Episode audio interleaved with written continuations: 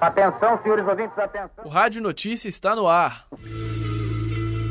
Colegiado promove eleição para definir o novo coordenador do curso de Relações Públicas.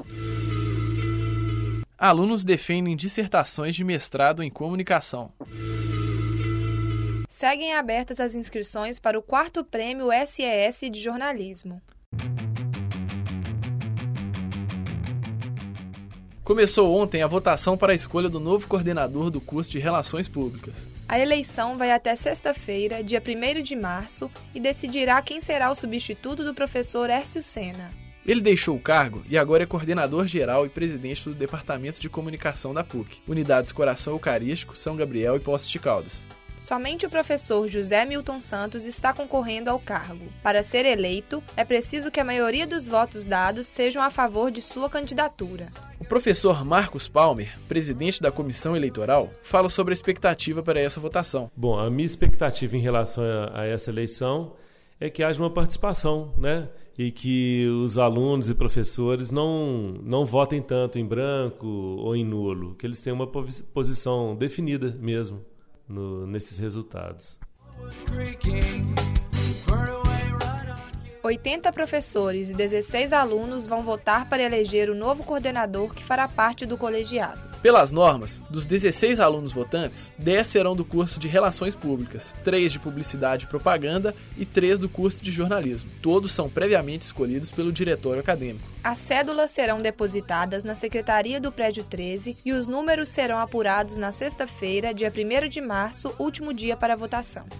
So Duas dissertações do mestrado em comunicação serão defendidas na primeira semana de março. No dia 4, Maximiliano Henrique apresenta a tese intitulada Outdoor de Arte, Território de Interseção. O aluno comenta sobre os objetivos do projeto. A gente conseguiu desenvolver mais ou menos uma ideia de como é que era o funcionamento dessa, dessa experiência estética no, no espaço urbano, na frente do outdoor. Tentamos fazer uma tipificação de alguma forma. Depois disso, a gente analisou algumas obras e, e assim deu para levantar tipo, um panorama de como é, esse objeto funciona no, no, no contexto dele, levando em consideração sempre que não é só a imagem que está na placa, é tudo que está em volta. A banca examinadora será formada pelo seu orientador, professor Eduardo de Jesus, e pelos professores Márcio Barros e André Brasil. A defesa acontecerá no dia 4, às 2 horas da tarde, na sala 307 do prédio 42. Com o tema Agenciamentos Comunicacionais na Cena das Imagens, Experiência Instagram, Narração e Visibilidade no Cotidiano, Poliana Inácio defende sua tese no dia 7 de março.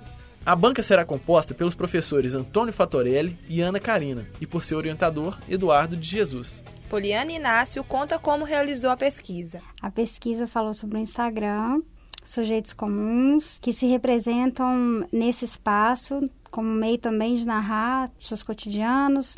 E o desenvolvimento da pesquisa aconteceu durante dois anos. E, é, e durante esse tempo, nós recortamos o tema central, o objeto, a metodo, o desenvolvimento da metodologia e no mais é muito desafiante trabalhar com objeto assim. Está sempre mudando, sempre se atualizando.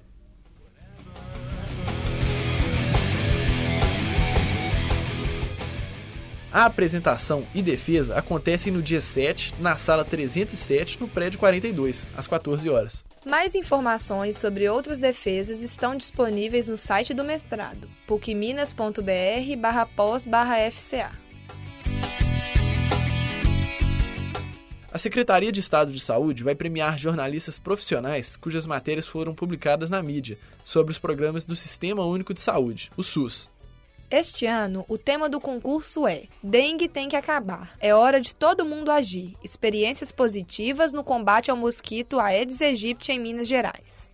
Concorrem ao prêmio as coberturas em formas de reportagem, ensaios, coberturas sequenciais e outras formas de publicação, que foram veiculadas no período de 1 de outubro de 2012 a 18 de fevereiro deste ano. Sete categorias serão premiadas: jornal, revista, rádio, televisão, fotografia, mídia digital e acadêmico de jornalismo. Para a categoria acadêmico, as subcategorias que concorrem ao prêmio são jornal, revista, rádio, televisão e internet. Em se tratando de matéria jornalística, de televisão e de rádio, é necessário o envio de três cópias da matéria nos formatos de mídia, CD ou DVD. No caso de matéria publicada na internet, deverá ser indicado o endereço eletrônico ou link correspondente à matéria enviada.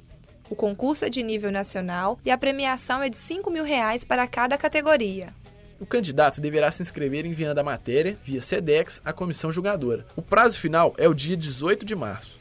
Mais informações podem ser obtidas através do e-mail prêmio@saude.mg.gov.br ou pelo telefone 3916 0614. E o Rádio Notícia fica por aqui. Até semana que vem.